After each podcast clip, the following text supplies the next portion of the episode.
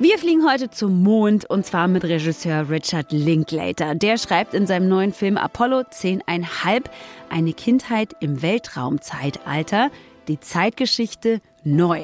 Statt Neil Armstrong schickt der nämlich im Sommer 1969 einen Viertklässler in einer Raumkapsel ins All mit einer speziellen Animationstechnik und ganz viel Wärme und unfassbar viel Nostalgie beschwört der Film eine Ära, die nicht nur den Filmemacher bis heute nachhaltig offensichtlich geprägt hat. Das und Leute, natürlich ein Blick zurück auf die Academy Awards 2022. Jetzt im Netflix Woche Podcast. Und damit auch von mir herzlich willkommen. Mein Name ist Matthias Kalle.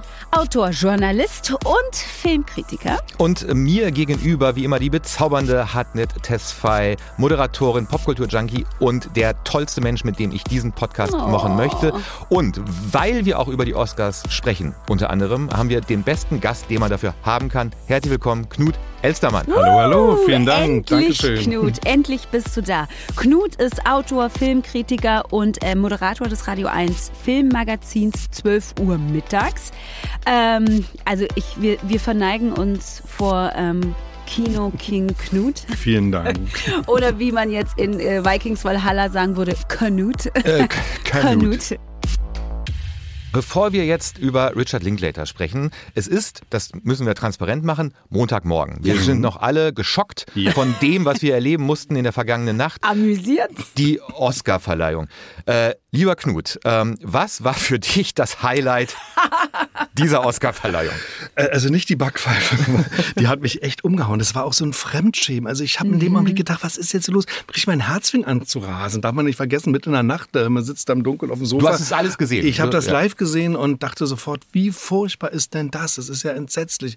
Ich fand das einfach nur schrecklich, aber es gab ja auch schöne Augenblicke, es gab schöne Musik. Billie Eilish hat wunderbar gesungen, hat auch einen Oscar bekommen zum Beispiel. Das war einer der schönsten Augenblicke, finde ich. Es gab auch ein paar schöne Augenblicke. Insgesamt, aber ich weiß nicht, wie es euch ging, hat man einfach mal wieder gemerkt, der Oscar ist verstaubt. Das ja. ist rettungslos im Eimer. Das Ganze sah aus wie so eine Fernsehshow aus den 70ern. Die haben den alten Stiefel durchgezogen, haben irgendwie den Schuss nicht gehört. Es war langweilig, es war äh, steril äh, und auch die Entscheidungen sind absolut äh, in Frage zu stellen. Da merkt man auch das Abstimmungsverhalten, das funktioniert alles nicht mehr. Da muss mhm. endlich mal was passieren. Die Ohrfeige war dann nur noch so der Tropfen vielleicht, der das Fass hoffentlich mal zum Überlaufen bringt, damit die mal ins Nachdenken kommen. Mhm, mh. Aber was sagst du denn zu den Entscheidungen? Du hast gesagt, viele Entscheidungen sind für dich nicht unbedingt ja. nachvollziehbar, weil ähm, das Abstimmungsverhalten irgendwie keinen Sinn mehr ergibt. Kannst du das vielleicht nochmal erklären? Es ist ja wie immer, übrigens auch bei der Deutschen Filmakademie, das große Problem, es sind eben keine Jurys, sondern mhm. es sind Massenentscheidungen. Die Leute mhm. sprechen sich ja nicht ab, die diskutieren auch nicht gemeinsam, sondern die stimmen irgendwie ab. Und man weiß ja auch nicht ganz genau,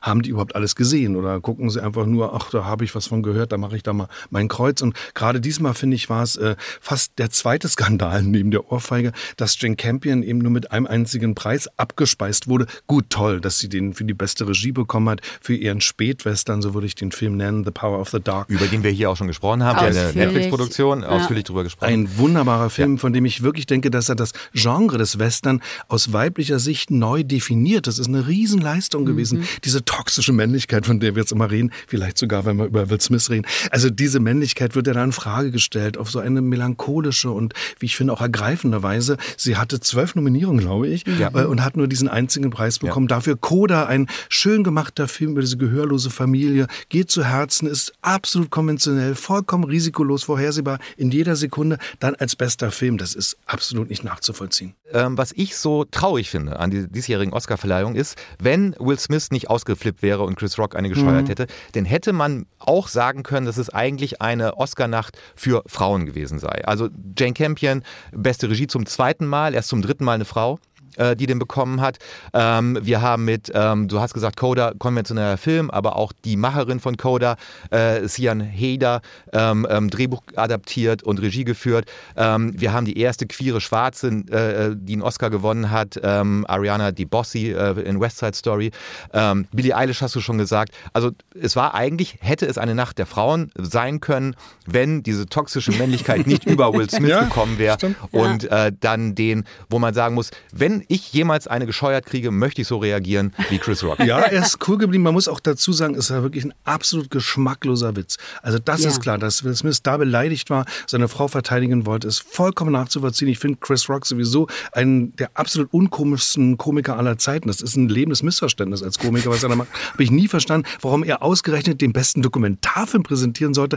Kommt auch nicht in meinen Kopf rein. Aber es wäre natürlich auch ein Beweis gewesen von Größe und vielleicht sogar von Konfliktvermittlung, wenn Will Smith sich da anders verhalten hätte. Dass er da einschreitet, dass er was sagt, das hätte er machen können. Er jederzeit ans Mikro gehen können. Aber da einfach hinzugehen, ihm ins Gesicht zu schlagen, ist in diesen Zeiten, ich finde, Stars sind auch Vorbilder, irgendwie doch das falsche Bild. Letzte Frage für mich zu den Oscars an dich, Knut. Ähm, hat denn Will Smith wenigstens unabhängig von mhm. dem, was er gemacht hat, den Oscar als bester Hauptdarsteller zurechtbekommen für äh, äh, King Richard? Unbedingt, unbedingt. Also auch das ist übrigens ein relativ konventioneller Film. Mhm. Aber die Geschichte ist ergreifend und ich finde, wie er das spielt, ist umwerfend. Übrigens, er hat sich ja auch seinen eigenen großen Augenblick verdorben damit. Mhm. Nicht, ja. Niemand spricht ja, mehr über diesen... Das, worüber es mir am meisten leid ja, ehrlich gesagt. Diesen ja. hochverdienten Oscar, weil ich fand das so eindrucksvoll. Er ist wahrscheinlich der größte Dickkopf, der jemals auf einer Leinwand zu sehen war. Dieser Vater, der sich für seine Töchter aufopfert, äh, der kompromisslos ist. Und ich fand so, wie er das spielt, da ist er faktisch die Erfahrung des Rassismus in seinen Körper eingeschrieben, in der Art, wie er läuft, wie er sich wehrt, wie er schaut. Das ist eine ganz große Leistung,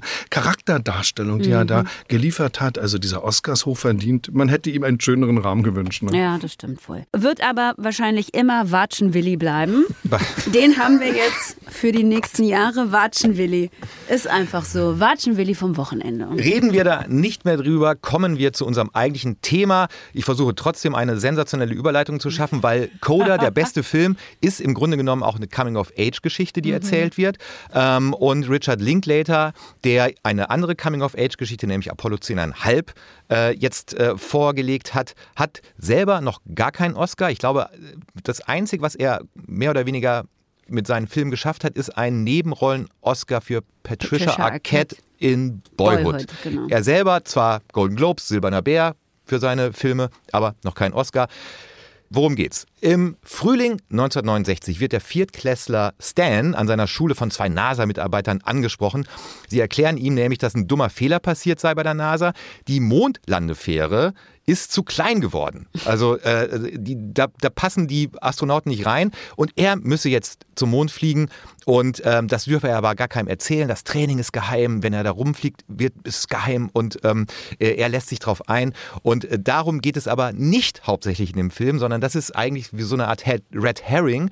Ähm, dann erzählt eine Stimme aus dem Off im Original äh, von Jack Black gesprochen, wie es eigentlich war, ähm, Ende der 60er Jahre in dieser Space Age aufzuwachsen in der ja, Nähe von Houston, wo das Ganze spielt. Ähm, Richard Linklater, der Regisseur, ist selber dort aufgewachsen. Es ist im Prinzip seine Kindheit, an die er sich erinnert.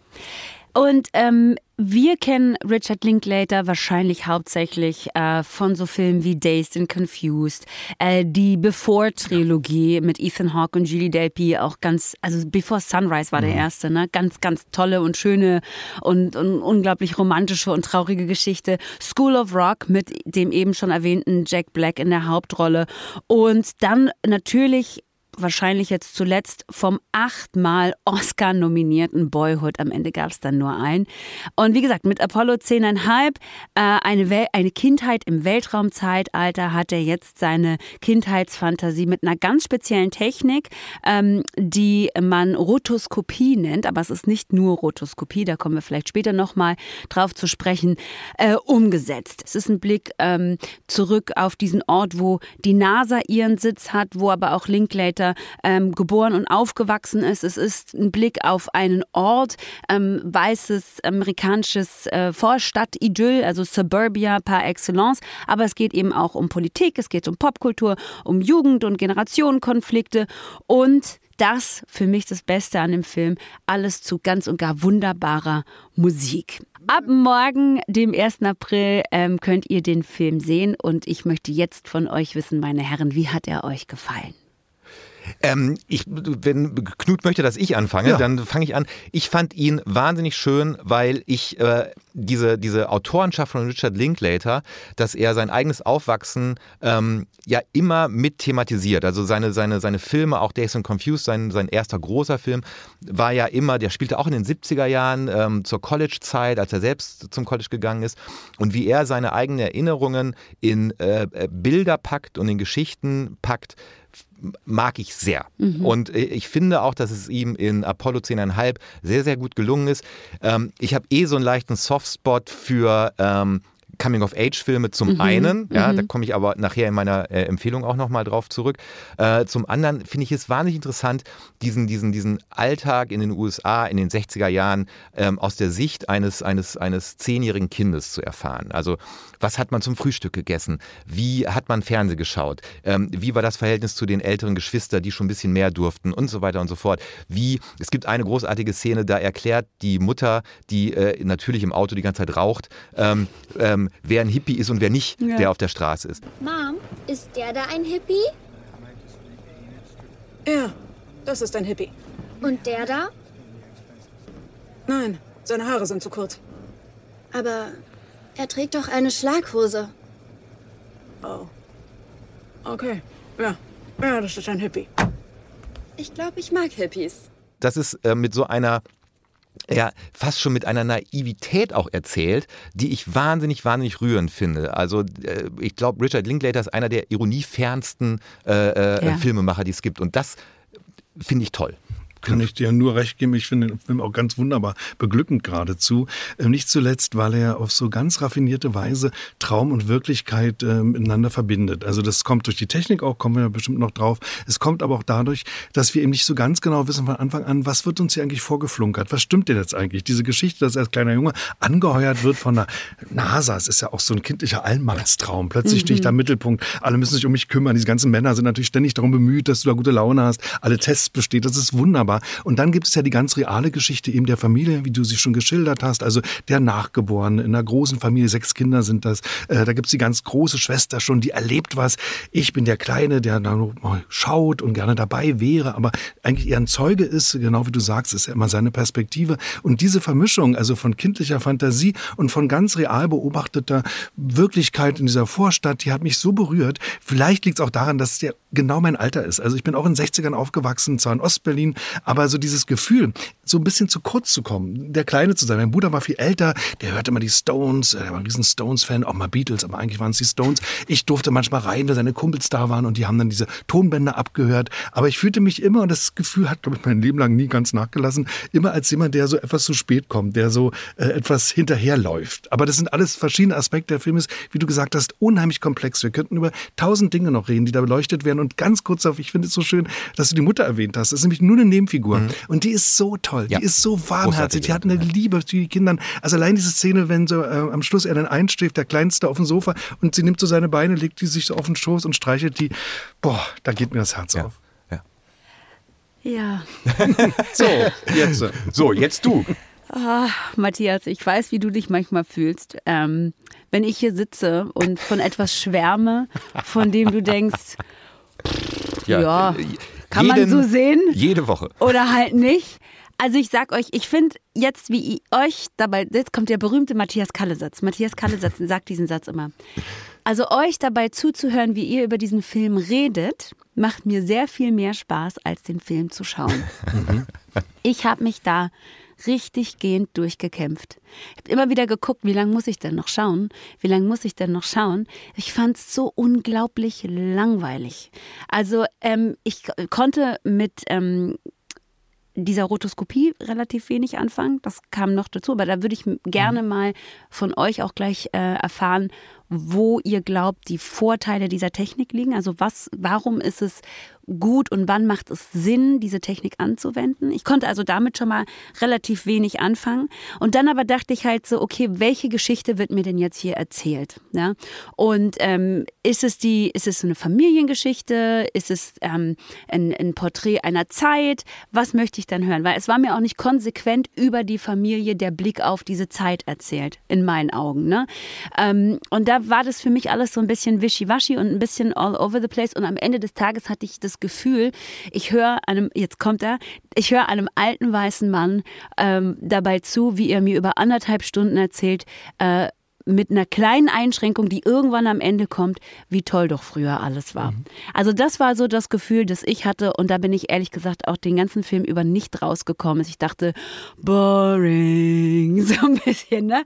Aber jetzt höre ich euch dann so zu und die Mutter mochte ich tatsächlich ja. auch und jetzt höre ich euch aber so zu und denke mir, ja, das hat mir der Film alles nicht so ja, richtig vermittelt. Aber dass nach 15 Minuten schon der alte weiße Mann kommt, bin ich echt beeindruckt. So, so, also so früh schnell, in unserem Gespräch ganz schnell, eingeführt. Ganz schnell war ich er da. Ich finde das auch gar nicht, dass es ähm, eine Idylle ist oder dass es äh, was beschönigt, denn der Film ist da auch ziemlich hart in der Wirklichkeitsschilderung. Ja. Also denk mal allein an das Thema Erziehung. Das mhm. ist noch richtig schwarze Pädagogik. Da wird mhm. geprügelt und zwar mhm. auf allen Ebenen. Also mhm. offenbar durften auch die Lehrer das. War, wusste ich mir gar nicht. Wusste ich auch nicht. War richtig erlaubt. Ne? total okay so, von ne? Leuten, die ja. nicht erziehungsberechtigt sind. genau. Und die von Eltern, denen sowieso. Ja, von den Eltern sowieso. Also das fand ich zum Beispiel äh, sehr hart. Vietnamkrieg, ähm, diese Unruhe auch im Land, das ragt ja alles hinein, wenn es auch immer gespiegelt wird durch ihn, durch den Kleinen, der natürlich auch nicht alles versteht. Der bekommt nicht alles mit, aber was er mitbekommt, zeigt schon ein Land in extremem Umbruch. Mhm.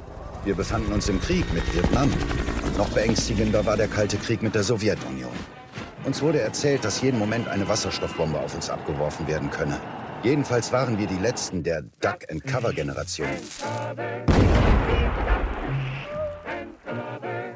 Eine Bombe! Sucht und bedeckt euch! Ich weiß noch, wie ich dachte, dass es nicht viel bringen würde, sich vor Verdampfung oder Strahlung unter einem Tisch zu verstecken. Aber was soll's? Man machte die Übung eben mit. Das fand ich auch so spannend. Also was du angesprochen hast vorhin, dieses Spießertum. Allein wie gezeigt wird, wie die da sauber machen. Ne? Also stundenlang wird da Staub gesaugt und alles wird völlig clean gemacht. Die Kinder müssen möglichst nur draußen spielen, mhm. damit da drin nichts schmutzig wird. Das sind ja alles auch gesellschaftliche Zustände, die sich in diesen kleinen Details äh, spiegeln. Deshalb fand ich den Film gar nicht so als eine kindliche Idylle. Das ist er auch, logischerweise, wenn man sich erinnert an die Kindheit, wird es diese schönen Augenblicke geben. Aber insgesamt war es eher sogar ein ziemlich düsteres und sehr kritisches Bild der damaligen amerikanischen Gesellschaft, fand ich jedenfalls. Mhm. In, in, in, Teilen fand ich das auch, ähm, wobei natürlich ähm, wie immer, wenn man aus dem Rückblick erzählt, äh, schlimme Dinge nicht ganz so schlimm sind und schöne Dinge viel schöner sind. So, also das, das, das ist, glaube ich, von der Grundprämisse, wenn man sich darauf einlässt, ähm, dann äh, gibt dieses Facettenhafte, was Knut gerade beschrieben hat in dem Film, kommt einem sehr, sehr nahe. Und ich finde auch, um auf diese technische Sache mit dieser Rotoskopie zu kommen. Ähm, ich finde, die Idee, das so zu machen, in der Art, wie er es erzählt, genau richtig. Mhm. Ich finde es, äh, äh also vielleicht muss man es erklären, es sind echte Schauspieler, die vor, genau. einer, äh, ähm, ähm, vor einer grünen Wand spielen ähm, und die dann nachträglich bearbeitet werden. Und ich kann mich daran erinnern, dass ähm, ich habe vor, vor, vor drei Jahren lief ähm, bei den Kollegen bei Amazon Prime die großartige Serie Undone. Mhm. Die auch mit dieser Technik gemacht wurde. Und wo ich auch das, das erste Mal bewusst gesehen habe und dachte, Donnerwetter, also das ist irgendwie, ähm, äh, Knut, korrigier mich, aber so ein, so ein, so eine, so ein Zwitter zwischen äh, richtigen Schauspielern und gezeichnetem Effekt. Ähm, das ist, um, um so eine äh, äh Traumwelt und so eine leichte Verschiebung der Realität herzustellen, schon eine tolle, tolle Idee.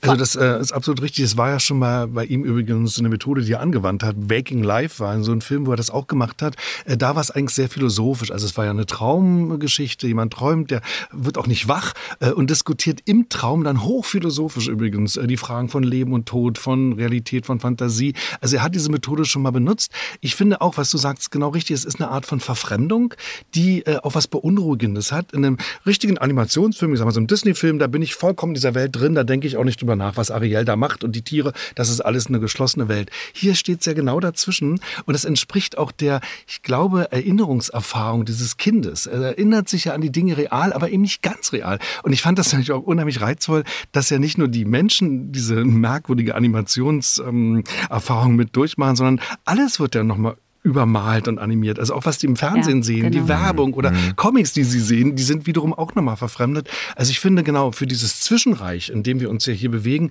ist das eine ganz wunderbare, auch irritierende Methode, aber es macht unheimlich Spaß, das zu sehen und auch abzugleichen mit der eigenen Realität vielleicht. Der Vollständigkeit halber sollten wir aber vielleicht auch nochmal an der Stelle sagen, dass es ja nicht nur Rotoskopie ist, sondern dass das ähm, ähm, diese Technik weiterentwickelt wurde und da viel mit ähm, 2D ähm, und 3D-Techniken gearbeitet wurde. Und äh, das ist jetzt also nicht die klassische mhm. Rotoskopie, so, ne? Das vielleicht der Vollständigkeit halber. Und ähm, genau, aber äh, nochmal äh, zurück. Also ist es, ist es, hat man diese Technik hier an dieser Stelle gewählt, um, um auch vielleicht nochmal deutlich zu machen, dass es sich hier um eine sehr subjektive Erinnerung handelt, von der wir einfach nicht wissen, was ist da jetzt echt und was nicht. Also ich, ich glaube, mein Punkt wäre, dass das Linklater sich überlegt hat, okay, ich wir alle können unseren eigenen Erinnerungen nicht trauen. Mhm. Auch ich nicht als Filmemacher.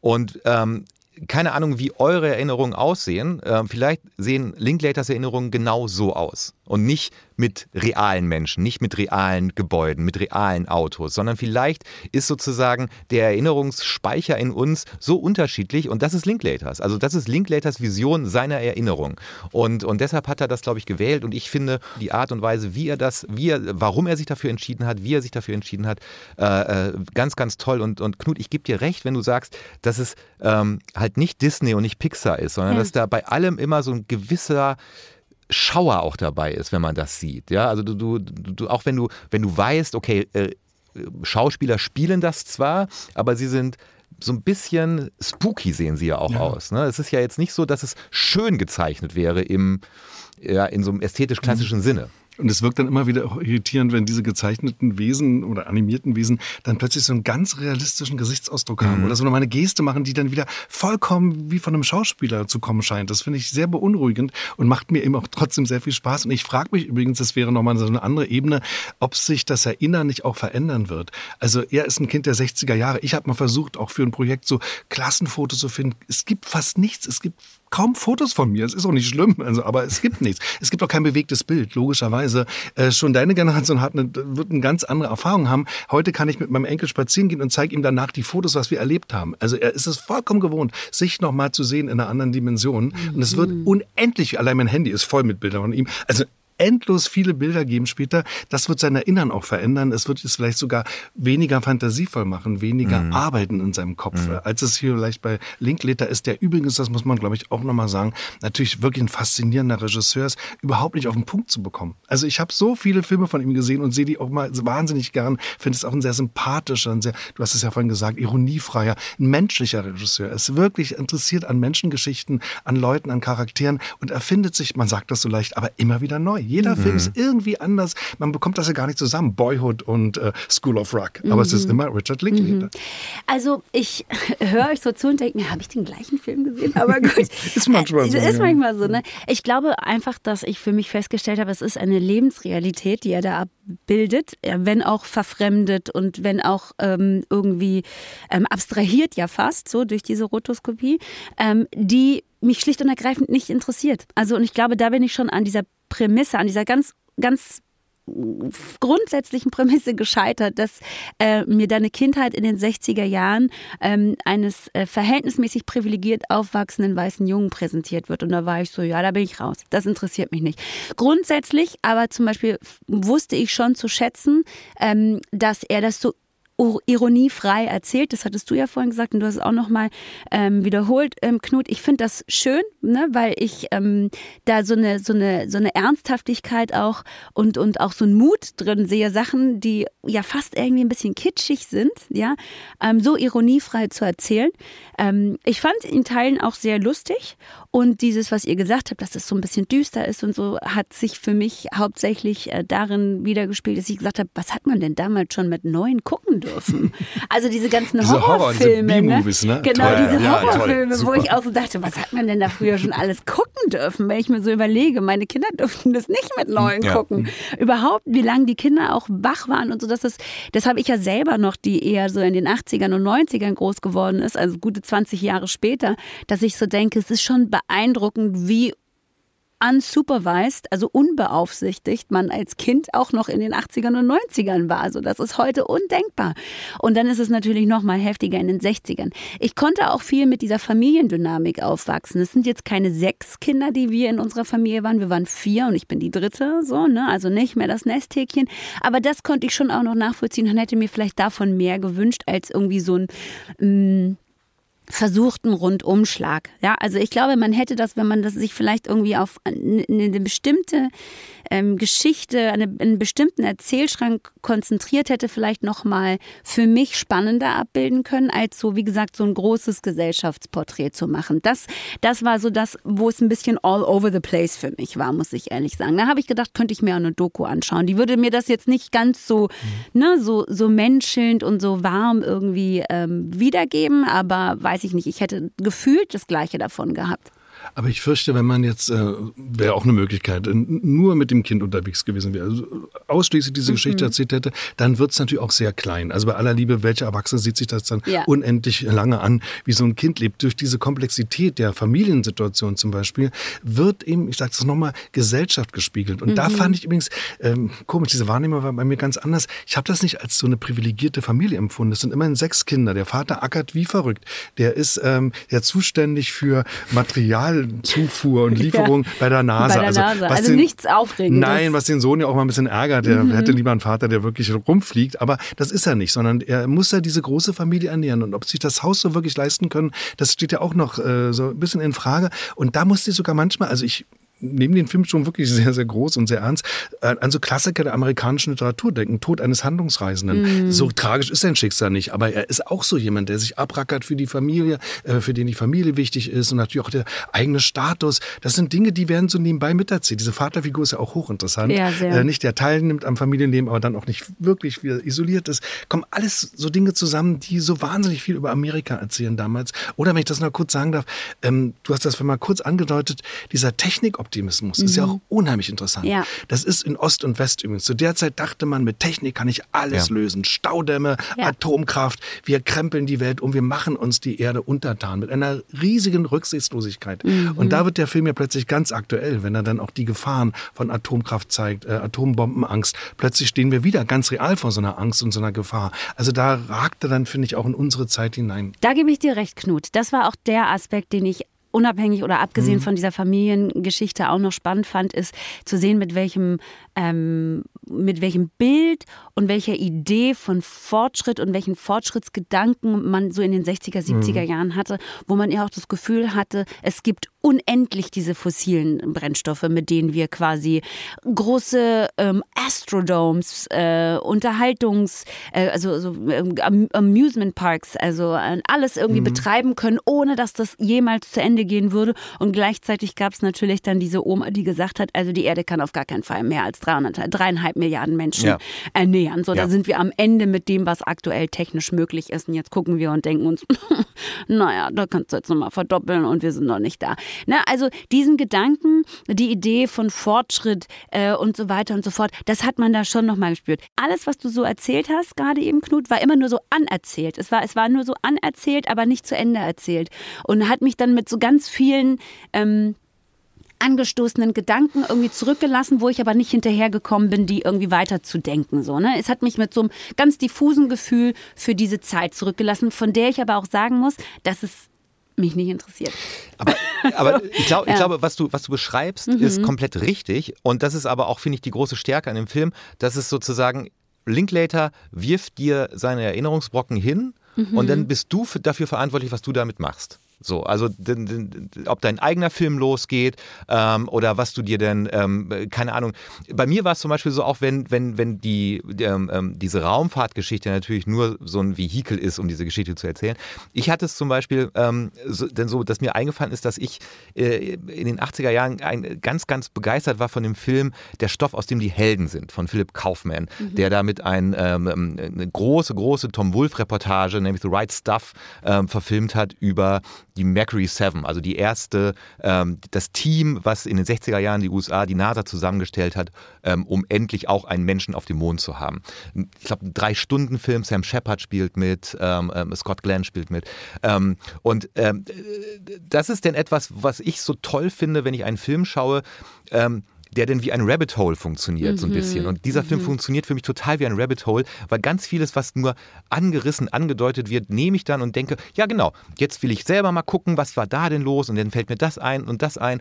Und das ist ja wie so ein, wie so, ein, wie, so ein, wie so ein Puzzle, was einem ähm, äh, Linklater hinlegt. Der Film funktioniert ja auch so ein bisschen wie so ein, wie so ein Puzzle. Ja, ja. So. Also es gibt so einen Moment, den, der, das war das Rabbit Hole, in das ich äh, hinabgestiegen bin. Es gibt zum Ende hin ähm, einen Auftritt von Janis Joplin von 1969. Es gibt nochmal einen von 1970. So. Das war dann ihr letztes öffentliches Interview tatsächlich ähm, in der Talkshow von Dick Cavett, was natürlich damals eine riesengroße Sache war, ähm, was man sich so angeguckt hat. Und den Auftritt von Janis Joplin 1969, den habe ich mir dann nochmal in Gänze Nochmal. angeschaut. Siehste? So, den habe ich mir nochmal in Gänze angeschaut. Ich sag ja auch, also die Musik war so das, worüber mich, man mich bekommen hat.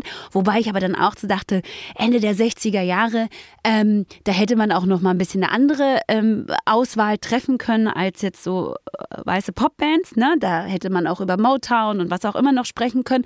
Aber das war dann so der Moment, wo ich sagen muss, das war halt nicht in der Lebensrealität dieses Jungen so. Und das ist dann auch in Ordnung. Also ich glaube, das ist so das, was ich mir immer wieder dann sagen musste, ja, in, in, wenn der halt seine Kindheit erzählt, dann war die da halt und dann hat er halt die Musik gehört. Da kann ich ja dann nicht irgendwie, weißt du, so 50, 60 Jahre später kommen und sagen, aber da hättest du auch noch ein bisschen was über Motoren erzählen können. Da hättest du auch noch das ein bisschen so und so machen können. Oder die Das- Schwestern hören es ja auch nicht. die ja. hören es halt Ja, einfach nur, was nicht. sie hören. Ne? Die hören halt das, was sie hören und dann ist es einfach konsequent wahrscheinlich an der Stelle zu Ende erzählt und das ist dann fein. Ich habe es aber trotzdem eben als Anlass genommen, um da, wie gesagt, musikalisch in diese, in diese Welt hinabzusteigen und fand es super. Ich denke, auch wenn wir dich jetzt nicht in die 60er zurückholen können, das äh, scheitert, merken wir die ganze Zeit über, aber es ist vielleicht nochmal von der Form äh, zu bedenken, äh, weil du auch diese Stationen so ein bisschen bekrittelst. Ne? Also das ist dann, das ist mal da, und das ist da, und das ist da. Für mich ist es äh, von der Form her sowas wie ein filmischer Bildungsroman, also was wir ja in der Literatur auch haben, wo ja auch der Held oder die Heldin äh, durchmarschiert. Äh, verschiedenste Stationen, die den Menschen formen. Und das war damals schon bei Boyhood, äh, diesen Film müssen wir unbedingt auch nochmal erwähnen, Ja, von ihm, ja, ich, ja, ja. mehrstündiges, wundervolles Opus gedreht in zwölf Jahren mit real vor der Kamera alternden Menschen. Also es ja, ist grandios gewesen. Und auch das war ja ein Bildungsroman. Wir Mhm. merken, und das finde ich immer interessant, das fasziniert mich, auch an Kindheiten, an Kindheitserzählungen, was macht einen Menschen aus? Was formt ihn? Was sind das für Einflüsse? Die Oma, von der du gesprochen hast, hat einen Einfluss auf dieses Kind, genauso wie die große Schwester. Alle tragen irgendwas dazu bei, dass sich ein Charakter formt. Und das ist für mich ja auch jetzt, also dieser Film, dieser Animationsfilm, ist ein filmischer Bildungsroman über einen Jungen, der sich das erstmal alles anschaut, der wahnsinnig viele Einflüsse hat und wo man am Schluss vielleicht ahnt, irgendwie werden die alle es etwas hinterlassen in ihm, werden ein Bild formen, auch von ihm selbst. Das ist für mich eine wundervolle Geschichte darüber, wie wir werden, was wir sind. Und in dem Fall ist es im Stanley, der wird. Also, Auch wenn ich es ahne. Wir müssen zu einer finalen Abstimmung kommen. Wir geben ja immer äh, am Ende eine Empfehlung, ja, ja mit Einschränkung oder nein. Knut, bitte. Ja, ich habe es ja gerade versucht, äh, schon mal Ja, zusammenzufassen. Es war eigentlich fast schon so ein Schlusspunkt. Ich versuche noch einen draufzusetzen und zu sagen, es ist äh, ein beglückender Film, ein Film, der für mich äh, schon jetzt zu den schönsten des Jahres gehört, weil er mich formal total überzeugt, weil ich immer dankbar dafür bin, wenn man als Filmkritiker, das wisst ihr auch, viele, viele Filme sieht jeden Tag. Und wenn man dann plötzlich doch noch sich zurücklehnt und sagt, so, das habe ich so noch nicht gesehen, das ist mir so noch nicht erzählt worden, das berührt mich, das geht mir nah. Da hängt, wenn man lange im Beruf ist, gebe ich auch zu, die Latte etwas höher vielleicht. Äh, man braucht vielleicht eine gewisse Kraft und eine besondere äh, Intensität, um das zu empfinden. Aber hier habe ich es empfunden. Hier habe ich empfunden, dass ich mit einem kleinen neunjährigen Jungen durch die 60er Jahre gehe, dass ich die Gesellschaft verstehe zu dieser Zeit, dass ich verstehe, wie nicht nur dieser Junge wird, sondern auch Amerika wird. Denn auch Amerika ist nach diesen 60er Jahren, die USA sind ein anderes Land gewesen als vorher. Und ich finde, das wird alles miterzählt. Ganz erstaunlich komplex und wie du auch gesagt hast, ja auch sehr lustig. Wir haben jetzt über die ernsten Aspekte gesprochen. Es gibt viele sehr, sehr lustig. komische Sehr lustige und witzige Einfälle dort. Ja. Also, ich komme zu dem gleichen äh, Schluss wie Knut. Liegt auch daran, dass ich diese verunverkitschte Sentimentalität von Linklater, äh, das ironiefrei erzählen, dieses Ernstnehmen der eigenen Erinnerungen und gleichzeitig ihr nicht trauen, äh, deshalb die Machart, großartig finde, eine absolute Einschaltempfehlung von mir. Hartnett. Überraschenderweise gibt es von mir keine ähm, Empfehlung. Ähm, Das notiere ich mir. das passiert auch nie. Nee, das ist das erste Das Mal. Ist, ja, das ist das erste nee, Mal. das zweite Mal. Was war das? Vikings, äh, Vikings Valhalla. Ja. Also ich, also ich kann, ähm, ich, ich kann alles nachvollziehen, was ihr gesagt habt und finde das ganz schön, dass er euch der Film so viel gegeben hat. Mir hat er nichts gegeben und ich glaube, das ist auch völlig in Ordnung. Ähm, ich konnte ähm, mit der ähm, ähm, Abbildung dieses 60er Jahre, dieses weißen 60er Jahre Amerikas ähm, nicht so viel ab anfangen, einfach weil ich auch glaube, dass, dass diese Geschichte schon so oft erzählt wurde, dass ich sie nicht nochmal, auch noch in, mit diesem Medium sozusagen erzählt hören muss. Mich hat die Perspektive nicht interessiert und damit ist eigentlich schon alles gesagt. Also für mich ähm, war es nix.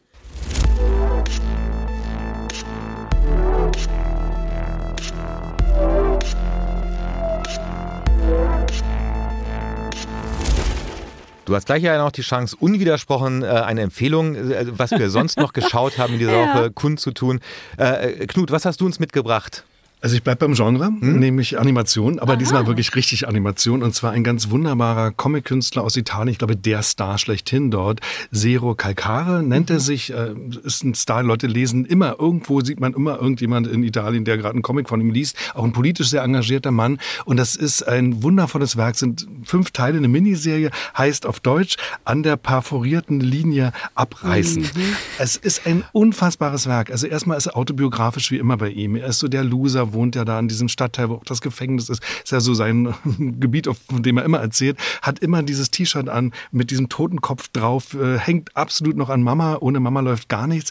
Ähm, hat große Probleme, überhaupt einen Platz zu finden im Leben. Das ist so schnell erzählt. Also man muss es sich auch mehrfach angucken. Die Teile sind ganz kurz, haben ein wahnsinniges Tempo. Es wird immer auch illustriert, was er gerade denkt und fühlt. Dann kommt ja dieses berühmte Gürteltier. Das ist ja immer sein Gewissen. Taucht immer an den falschen Stellen auf und bringt alles durcheinander. Es wird am Ende auch total tragisch. Es hat eine wahnsinnige Tiefe. Es geht äh, um Leben und Tod, um Abschied nehmen, um Freundschaft. Dann gibt es ja noch diesen wunderbaren Freund. Auch das ist in Italien übrigens inzwischen geflügeltes Wort, weil der sagt eigentlich überhaupt nichts Vernünftiges. Jeweils niemals, immer nur, wenn es ganz schlimm wird, lass uns ein Eis essen. Und das sagt man in Italien inzwischen auch gerne so. Das ist ein geflügeltes Wort geworden. Lass uns mal ein Eis Oh, essen. das werde ich mir einfach angewöhnen. Das werde ich auch mal nicht sagen, aber dann Eis Lass uns, vorschlagen. es hilft dir auch oft, wie Super, wir wissen. Also natürlich. wunderbar. Es ist äh, ein so temporeiches, witziges, tiefgründiges Werk, dass man also in einem Ritt durchgucken kann und dann gleich nochmal anfängt, weil man so viele kleine, schöne, verrückte Details vielleicht übersehen hat. Hm. Bis jetzt, glaube ich, eine Staffel. Ja. Ähm, äh, insgesamt sechs Folgen auch nur, sehr kurz. Also man kann das im Prinzip äh, Repeat-All-Modus immer Ja, mal wieder, immer sich, wieder gucken. sich anschauen. Man kann es wegsnacken. Man kann's ich- wegsnacken. Man wegsnacken ist einfach so. Das ist doch gut. So zwischendrin und immer mal wieder. Super. Du, Matthias? Also ich bleibe ähm, dem auch dem Genre treu, nicht dem animierten, sondern dem Coming of Age Genre, weil ähm, ich tatsächlich äh, feststelle, dass mich äh, Coming of Age Geschichten immer auf irgendeine Art und Weise interessieren. Lustigerweise sind wir auch jetzt fast ein bisschen monothematisch, weil als wir über die Oscars gesprochen haben, Coda auch ein Coming of Age Film. Mich würde da übrigens mal interessieren, ähm, ähm, ähm, Nachrichten, Sprachis, die Hatnet und ich ja gerne kriegen. Ähm, was ist eure liebste Coming of Age Geschichte, liebste Serie, liebster Film, den ihr da habt? Und ich habe etwas mitgebracht, ein eine absolute Perle, über die wir Schande, Schande noch nie gesprochen haben, nämlich die Serie Anne with an E. Ähm, das ist die neueste Verfilmung dieses Kinderbuchklassikers äh, Anne of Green Gables, ähm, die, glaube ich, schon Anfang des 20. Jahrhunderts äh, erschienen ist, eine kanadische Autorin, ähm, wurde schon oftmals verfilmt, auch als Serie adaptiert. Die jetzt von 2017 ist ein absolutes Meisterwerk. Worum geht's? Ganz kurz für die Leute, die das nicht kennen. Anne Shirley ist 13 Jahre, ein Waisenkind und äh, landet 1896 ähm, aus Versehen bei einer kanadischen ähm, äh, Bauersfamilie, ein, ein äh, schon etwas älterer Mann und seine noch etwas ältere Schwester brauch, wollten, wollten eigentlich einen Jungen adoptieren, der, auf der bei der Farmarbeit hilft, ähm, kam aber zu einer Verwechslung, deshalb ist Anne bei ihnen. Und Anne ist ein mehr als aufgewecktes Mädchen, die eine große Vorstellungskraft hat und in einer Tour redet und redet und redet und redet. Und ähm, das ist so großartig inszeniert von der großartigen Maura Valley Beckett, die die Showrunnerin ist und äh, die unter anderem im Writers Room von Breaking Bad schon saß, da ihr Handwerk gelernt hat und man merkt das auch. Anne with an E ist ähm, eine Coming-of-Age-Geschichte einer, einer, eines, eines jungen Waisenmädchens, die wir dabei begleiten, wie sie zum einen erwachsen wird und wie sie zum anderen in dieser doch recht kargen ähm, Landschaft äh, äh, dieser, dieser kanadischen äh, Insel, wo das Ganze spielt, ähm, ihren Weg macht, äh, äh, ihren Träumen nachhängt und gleichzeitig aber auch äh, in dieser Familie, in dieser Gesellschaft besteht. Und ähm, es ist tatsächlich eine ganz, ganz großartige Serie, die ich hier empfehlen möchte. So.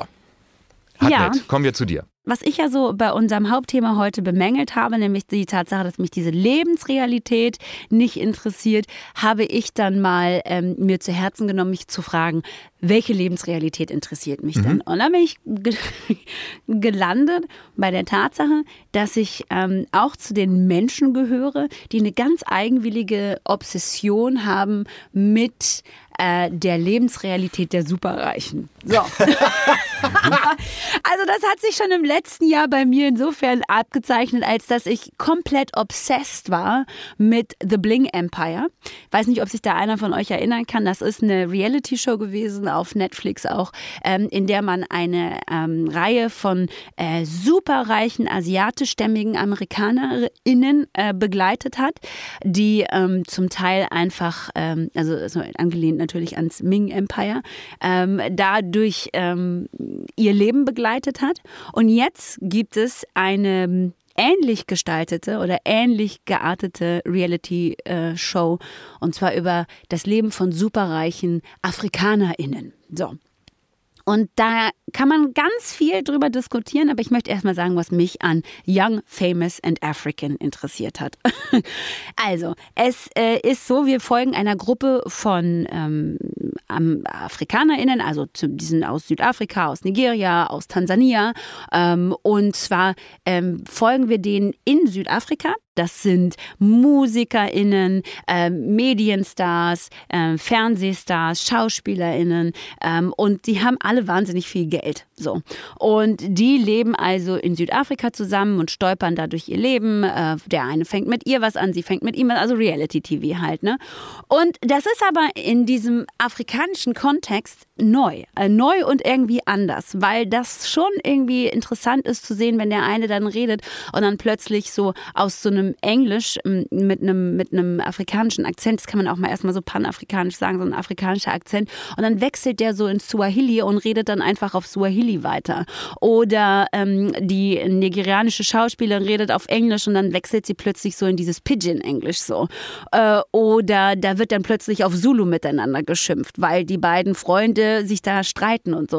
Und das war für mich irgendwas, was so neu und anders war und unterhaltsam auch war. Es ist aber natürlich auch total problematisch, wenn man sich auf ähm, die Abbildung äh, einer ganz, ganz kleinen Elite irgendwie ähm, konzentriert, weil man natürlich sagen könnte, schau mal, es gibt so vieles, was man ähm, am afrikanischen Kontinent mal zeigen könnte, über den afrikanischen Kontinent zeigen könnte. Warum muss es dann ausgerechnet dieses, nicht mal, ist ja nicht mal ein Prozent, ne? Also es sind ja wirklich, es ist eine Handvoll Menschen, die in Afrika, äh, egal ob Ost, West, Nord, Süd, ähm, Afrika über so viel Geld verfügen, dass sie dieses Leben leben können ist total richtig, auch sich zu fragen, ob das jetzt in diesem Augenblick angebracht ist, ähm, ähm, dieses wirklich verschwenderische Lifestyle, diesen verschwenderischen Lifestyle abzubilden. Aber dann kommt halt Kanye Mbao daher und ist einfach so unfassbar unterhaltsam als Hauptfigur mehr oder weniger dieser, dieser Reality-TV-Show, dass ich es sehr wirklich gut unterhalten angeschaut habe. Young Famous African, eine Staffel, sieben Folgen, ist seit Mitte März draußen. Ähm, ich ich fand's super. Ich fand's wirklich super. Mein Mann hat mich gefragt, und wie ist es? Und ich so, hochproblematisch und hochunterhaltsam. Ja, das das- ist es. Darauf lässt es sich zusammenfassen. Ich meine, das will man doch sehen. Und wer bei all den Empfehlungen, die wir heute jetzt äh, rausgehauen haben, nicht weiß, was er eine Woche lang tun soll, weiß ich auch nicht. Wir haben zum einen Apollo 10,5. Wir haben, ähm, um das nochmal zu sagen, auch The Power of the Dog, ähm, Jane Campion den Oscar gewonnen. An der perforierten Linie abreißen. Ähm, wir haben Anne with an E und wir haben Young, Famous and African. Meine Gott, wir können euch jetzt wirklich eine Woche getrost mit gutem Gewissen alleine lassen. Und dann hinterher seid ihr auf jeden Fall äh, auch sehr verwirrt, weil das, das, das ist eine Bandbreite, die wir heute Ja. abgedeckt haben, wo ich Wahnsinn. auch so denke, wow. Alles dabei. Da alles ist wirklich dabei. alles dabei. Mann und Knut, wir haben es dir zu verdanken, dass da so viel Schönes Oh, auch dabei war. Vielen Dank euch. War Mein schön lieber bei euch. Knut, danke, dass du da warst. Und bitte kommst du bald wieder? Bitte sehr gern, jederzeit. Bitte wiederkommen. Ach, das war toll. Du kommst wieder Äh, nächste Woche? Nächste Woche, Gott auf sei jeden Dank, Fall. dann bin ich ja Ey, nicht alleine. Und äh, übrigens, ne? Sprachi mal schicken, weil wir haben uns ja hier sehr kontrovers über äh, Apollo 10 and a half oder Apollo 10 und halb unterhalten. Mal gucken, was ihr sagt. Wie ihr es gefunden habt, schickt uns eine Sprache. Alle Infos in den Shownotes. Bis nächste Woche. Macht es gut. Ciao. Ciao.